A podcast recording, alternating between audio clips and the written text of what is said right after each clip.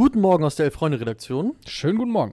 Hier sitzen Florian Nussdorfer und Luis Richter und wir sprechen über alles, was gerade bei der WM wichtig ist. Es geht nämlich in den letzten Gruppenspieltag. Dazu reden wir nochmal über die fantastischste Fußballsendung, die je gedreht wurde. Das war nämlich gestern Abend der Fall on Floor. Große Empfehlung, auf YouTube nachgucken. Und wir reden, warum denn auch nicht, über Mäuselwitz. Also viel Spaß. 10.30 Uhr bei YouTube und kurze Zeit später überall, wo es Podcasts gibt. Das Elf-Freunde-Themenfrühstück. So, Der Boden klebt noch so ein bisschen. Ja. Ne? Es- Wir noch, wir müssen uns noch das Konfetti aus den Haaren kämmen. ja. Denn wir hatten gestern eine große Gala hier. Alle, die es gestern verpasst haben, können es noch auf unserem YouTube-Kanal nachschauen. Es war wirklich grandios. Eine große Gala der Fall on Floor 2022 wurde verliehen. Ja. Ähm, mit gebührenden Preisträgern, Mhm. mit äh, tollen Laudatorinnen und Laudatoren, mit äh, Netman Jens. Äh, Oh. Ein Highlight hat das nächste gejagt. Neymar war zu Gast. Leider Ja. fiel da die Technik aus, dass wir nicht zeigen konnten. Bitter, all der Aufwand und dann das. Ja, ähm, extra eine Verletzung vorgetäuscht für das Spiel gegen die Schweiz, dass er Ja. hier nach Berlin einfliegen kann, Ja, um den eben, genau. Preis für die Schwalbe des Jahres entgegenzunehmen. Genau. Also ja, wer es nicht gesehen hat, ihr habt was verpasst, schaut rein. An die Leute, die uns äh, nur im Podcast hören, erstmal vielen Dank. Und B, ähm, kommt doch mal auf den YouTube-Kanal und schaut euch das Ding an. Was war so dein Lieblingsmoment gestern beim Zuschauen? Jeder Moment mit Netman Jens war mein Lieblingsmoment. Muss ich auch tatsächlich sagen, das war grandios. Haben uns gerade auch noch mal, wir beide können sagen, höchstpersönlich bei ihm, ja, was heißt bedankt oder ihm unseren größten Respekt gezollt für diese tollen Auftritte, die er da gestern hatte. Und auch noch mal, ja, vielen Dank an alle, die da gestern zugeguckt haben. Ich glaube, zeitweise mal 700, 800 Leute, die da drin waren. Das hat uns gefreut. Mhm. Und vor allen Dingen auch noch mal natürlich ein großes Lob an die beiden hier gerade hinter der Kamera, an Felix und Sönke, aber natürlich auch an Viola aus der Grafik, die da schön rumgewerkelt hat. Ähm, vor allem, glaube ich, kann man den Vorhang so ein bisschen wegziehen in der Kurzfristigkeit. Der Wahnsinn, was man da auf die Beine gestellt hat. R richtig, richtig gut. Und vielen Dank auch an alle 20.000 Leserinnen und Leser, die abgestimmt haben. Absolut. Und ähm, wer die Ergebnisse sich nicht nur anschauen möchte, sondern auch nochmal nachlesen möchte, kann das tun. Ja. In der Chronik. Die ist ab Donnerstag spätestens am Kiosk eures Vertrauens. Ähm, Abonnentinnen und Abonnenten haben vielleicht schon heute oder morgen das Glück, Aha. das Ding aus dem Briefkasten fischen zu können. Und ähm, und, und ich, ich hab's ja mal gesagt, ne? Die ist allein wegen, wegen dem Grip auf dem Cover schon Ja. ein Kaufwert, weil der ist so, ja, das fässt sich fühlt nochmal anders an. Fühlt sich hochwertig an, auch ein anderes Format, ein bisschen, bisschen größer als die regulären Hefte. Mhm. Und ähm, ja, wir blicken zurück jetzt schon auf das Jahr 2022, also ein garantiert WM-freies Heft, Ja. kann man sagen. Äh, man vielleicht sagen. auch für alle Boykottierenden da draußen, also ein Kaufanreiz. Absolut. Äh, lohnt sich. Eine Sache wollte ich jetzt aber nicht noch unerwähnt lassen, weil es muss nochmal gesagt werden. Ähm, also generell war das ab- absolut gestern eine schicke Veranstaltung, aber wie fantastisch sah der Kollege Dinkelacker aus? Oder wie Philipp Köster ihn nennt, Kollege Inkeldacker. Inkeldacker, Max Inkeldacker, der Goat stand auch schon in den Kommentaren. Richtig, ey. Ja. Ja, Ja, also sah super aus, auf jeden Fall. sah, sah sehr gut aus. Also große Empfehlung, da gerne nochmal reingucken. Ähm, aber wir kommen jetzt quasi nochmal zum tagesaktuellen Müssen wir. Geschehen, weil der zweite Spieltag der Fußball-WM, der zweite Gruppenspieltag ist rum. Ja. Und zumindest rein sportlich kann man sagen, ist es verdammt spannend. Es sind erst zwei Mannschaften ausgeschieden, Kanada und ähm, Mhm. Katar. Ja. Und erst drei Mannschaften weiter, das sind Frankreich, Brasilien und Portugal. Portugal, die gestern 2 zu 0 gewonnen haben. Äh, heißt im Umkehrschluss auch, vieles ist noch offen und vieles Ja. wird noch zu entscheiden sein. Ja, und auch bislang gibt es nicht die eine Mannschaft, die so die Sterne vom Himmel gespielt hat, wo man sagt, okay, die sind bislang der absolute Favorit. Äh, über die beiden Spiele hinweg, glaube ich, fand ich Frankreich irgendwie am überzeugendsten so. Ja. Sowohl von den Ergebnissen dann auch als, als auch von der Leistung. Und auch vielleicht mit Mbappé, der Superstar, der am meisten liefert, Mhm. gerade so, ne? Ähm, Ronaldo, auch wenn er gestern sich gefeiert hat, äh, als wäre er noch mit seinen Haargel-Spitzen dran Ja, gewesen, ja, ja. Äh, war er dann, glaube ich, doch nicht. Messi auch. Derjenige übrigens, der äh, im ersten Spiel die meisten Meter gehend zurückgelegt hat Ah, von allen Spielern auf Siehste? dem Feld. Er ist, äh, ich glaube, deutlich über viereinhalb Kilometer über den Platz gegangen. Gegangen, ja. Äh, aber gut, wenn es sich einer erlauben kann, dann wahrscheinlich Dann, Lionel ja, Messi. wenn man so ein Tor dann schießt gegen Mexiko. Äh, und Mbappé einfach am spektakulärsten, aber auch am, würde ich sagen, Wichtigsten von dem, was er, was er seiner Mannschaft gibt. Ja. Und halt auch umgeben, einfach von einer unfassbaren Qualität. Ja, da bist du, glaube ich, so ein bisschen auf Wellenlänge mit SR. Der hat nämlich geschrieben, nach den ersten zwei Spieltagen würde ich das WM-Ranking so darstellen: erster Frankreich, zweiter Spanien, dritter Brasilien, vierter Argentinien. Ja, wobei da muss man das erste Spiel von Argentinien natürlich schon Noch verdammt rausnehmen. stark ausklammern. Brasilien gestern aber auch gegen die Schweiz lange Zeit Oh. ziemlich, ziemlich bieder. Ne? Wir beide Und, hatten ja äh, das Vergnügen, zusammen zu tickern. Ja. Ähm, das war schwere Kost zum Teil. Und dann fast fand ich so aus dem Nichts ein fantastisch herausgespieltes Tor. Mit Ja. einem Abschluss, der sich wirklich sehen lassen kann von Casemiro. Aber trotzdem, Brasilien, das war im Vergleich zum ersten Spiel, wo sie Mhm. mit 2 zu 0 eigentlich noch echt Gnade haben walten lassen mit den Serben, äh, war das gestern nicht so gut. Also ich stimme dir zu. Ich würde auch Stand jetzt sagen Frankreich. Weil du hast es gerade schon gesagt, also Mbappé, das ist einfach zum Teil unfair. Das muss man, also dieses Tempo und dann hast Ja. du auf der anderen Seite Usman Dembele. Das ist wirklich zum Teil unfair. Und danach würden bei mir tatsächlich schon die Spanier kommen. Weil die waren auch ja gegen Deutschland gut. Ja, fand ich auch. Also das ist wirklich eine gute Truppe, eine sehr spannende Truppe. Also Frankreich, Spanien sehe ich gerade vorne. Aber danach, weil die Engländer, finde ich, auch im zweiten Spiel dann gegen die USA echt extrem enttäuscht haben, nachdem sie zum Mhm. Auftakt den Iran mit 6-2 noch wirklich nach allen Regeln der Kunst auseinandergenommen haben. Es ist ganz schwer zu sagen, ne? Es ist, man hat das Gefühl, bei diesem Turnier spielen so viele Teams irgendwie auf einem Level. Ja, und das Level ist nicht so ganz. Und das ist ne? nicht das Allerbeste. Ja. Man, man kann auch zum Beispiel sagen, Teams wie, weiß ich nicht, die Kroaten waren im ersten Spiel echt zum Beispiel nicht so gut. Belgien 0 zu 2 gegen Marokko verloren, ist noch überhaupt nicht klar, ob die überhaupt weiterkommen. Aber das ist ja auch so ein bisschen, ne, das, was dann so ein Turnier ausmacht, dass man auch, wenn man die Gruppenphase erstmal überstanden hat, sich auch über mehrere Spiele hinweg in so ein, Mhm. äh, in eine Form spielen kann, die Ah, dann eventuell auch noch weiterträgt als Ja. über das Achtelfinale hinaus. Ja, äh, hier wird eine steile These in den Ring geworfen. Ich finde die gar nicht so steil, die ist von äh, Chippo J oder Chippo J. Äh, Cody Gakpo wird Torschützenkönig. Der hat schon zwei, der Niederländer. Ja.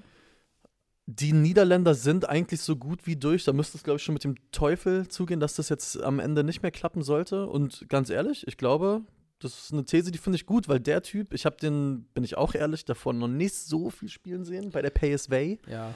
Der Es bringt schon verdammt viel mit mit. vielen Spielen aus Holland so, Ja. die nicht mit Ajax in der Champions League spielen, glaube ich so, ne? Mhm. dass man die nicht so unbedingt auf dem Schirm hat.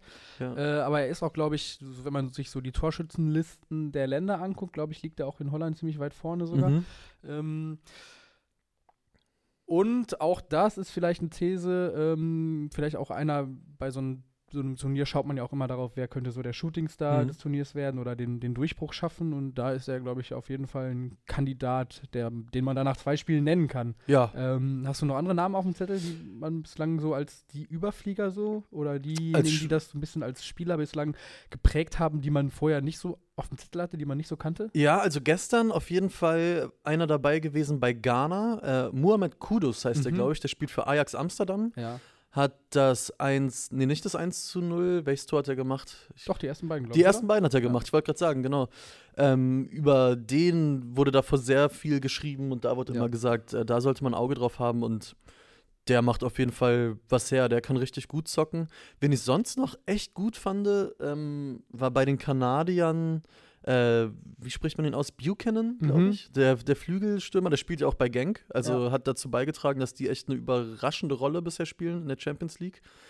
Ähm, das waren Spieler, die, die haben mir richtig gut gefallen, muss ich sagen. Ich glaube generell, ähm, gestern der Tag fand ich fast sogar sportlich, wenn wir da noch kurz bleiben wollen, bisher fast einer der coolsten. Vor allem wegen den beiden frühen Spielen. Das stimmt. Und man hatte vielleicht so ein bisschen den Verdacht, okay, Brasilien nach dem ersten Spiel mit dem spektakulären Tor von Richarlison, die legen jetzt nochmal nach. Und dann war es gegen die Schweiz sehr bieder, was Mhm. aber auch, glaube ich, mit. Für mich ist die Schweiz so ein bisschen so der FC Augsburg Ja. äh, unter den Nationalmannschaften. Wenn ich ein Schweiz-Spiel tippen müsste, Mhm. gehe ich erstmal immer mit einem 0 zu 0, glaube ich, rein Ja. und überlege dann, okay, vielleicht erzielt eine Mannschaft irgendwie ein Tor mehr oder so. Mhm. So wie ich FC Augsburg spiele in der Bundesliga tippe, wenn ich sie tippen muss. Ja.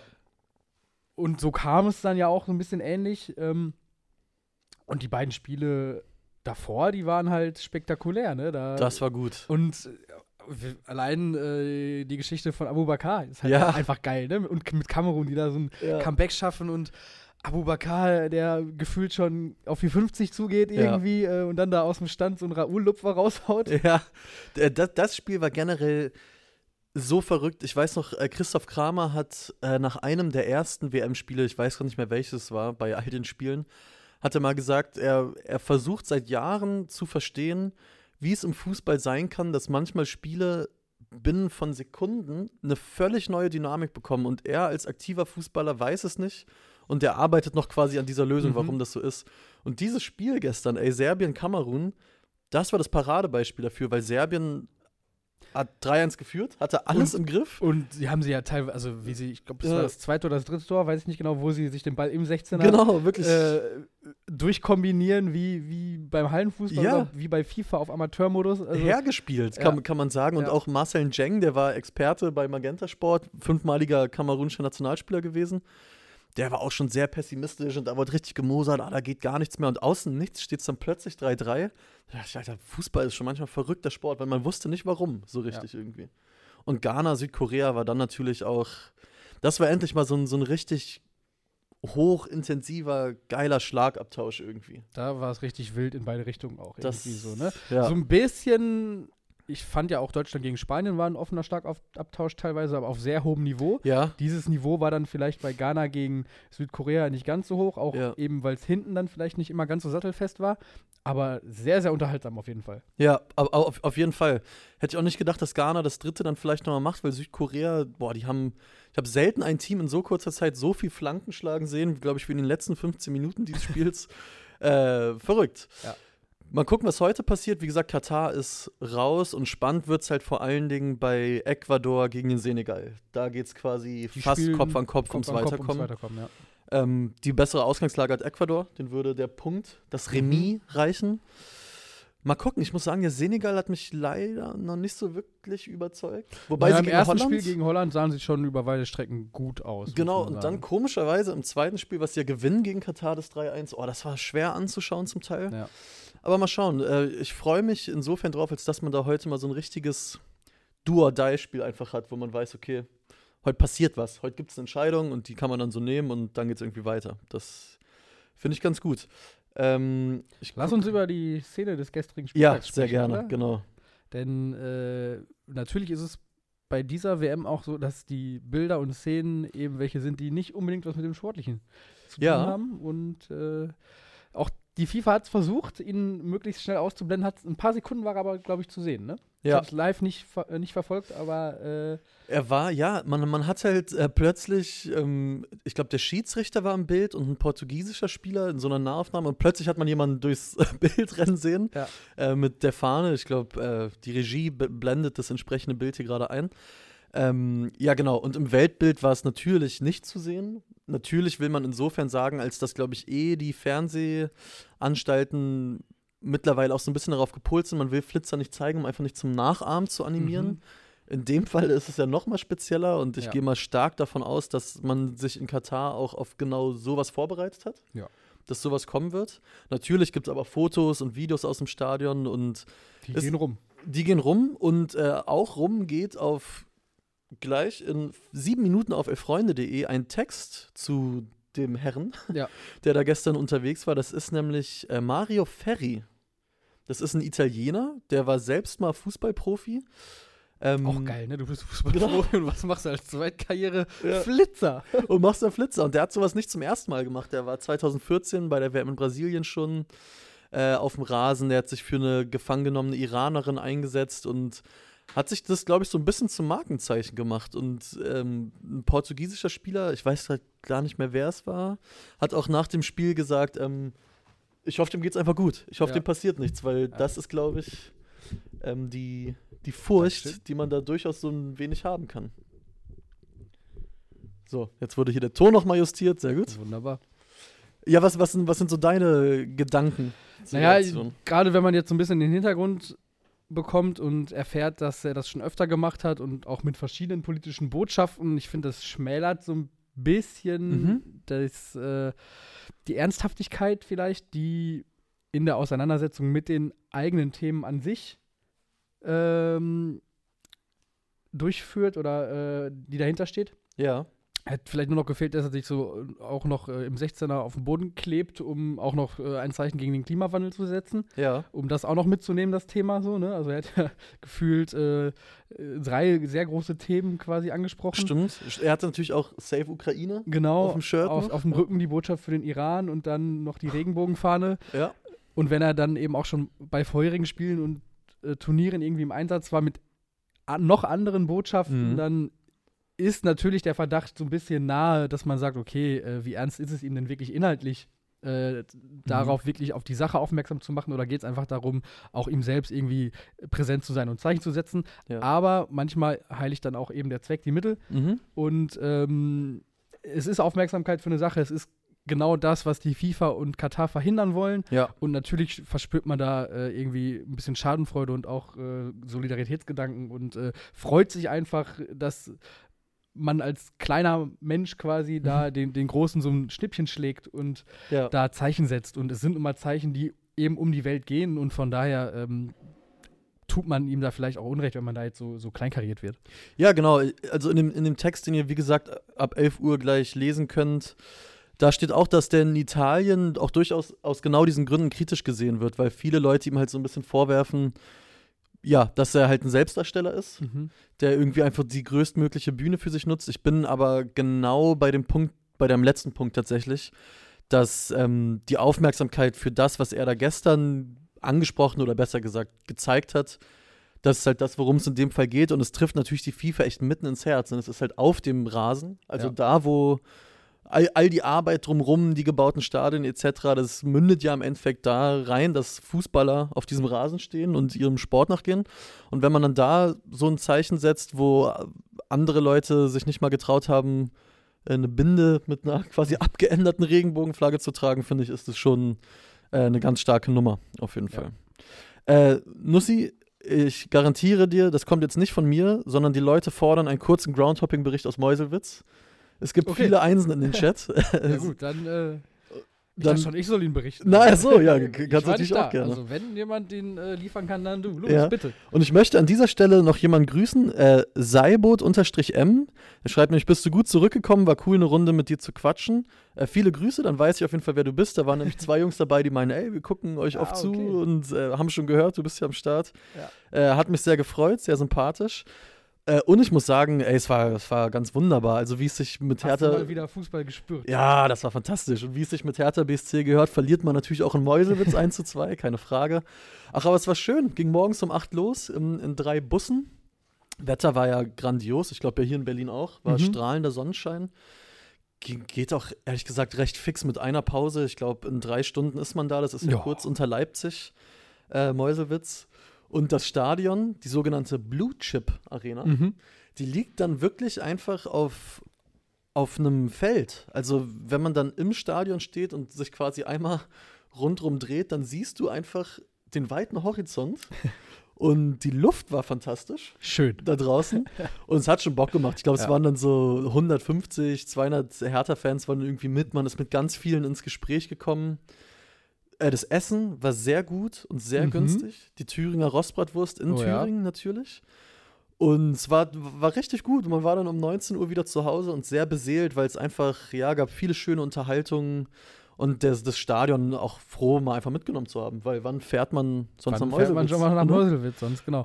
Äh, Wie- also wie, genau, ähm, schöne Grüße an alle, die ich da vielleicht getroffen habe. Es hat echt Spaß gemacht. Hat Nada gespielt? Nada hat gespielt und uns 1 zu 0 geschossen. Oh, und wie viele Nada-Ultras waren da? Ey, ja, gut, dass du es ansprichst. Das war halt auch nochmal wild, ne? Also man muss sich halt wirklich verbildlichen, das Stadion ist echt so ein bisschen im Nirgendwo. Ja. Das ist wirklich auf dem Land einfach.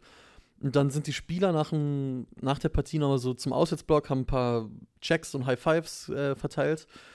Und dann haben, glaube ich, irgendwelche Ordner auf der äh, Haupttribüne entweder da einfach das Tor aufgemacht oder entweder war denen alles egal. Ja. Dann lief plötzlich ein Tross von so, lass mich nicht lügen, 40, 50 Kids im Alter von, lass mich nicht lügen, 7 bis 18 Ja. auf den Rasen und haben wirklich eine Menschentraube um, um den Typen gebildet, der mal da auch ein paar Fotos gemacht, aber ist dann auch irgendwann zur Kabine gejoggt. Mhm. Ich glaube, der ist auch sehr krank gerade, wenn man Okay. seiner Insta-Story glauben darf. Ja. Ähm, ey, und dann sind die da hinter ihm hergerannt wie so, ein- wie so ein Schwarm Wespen irgendwie.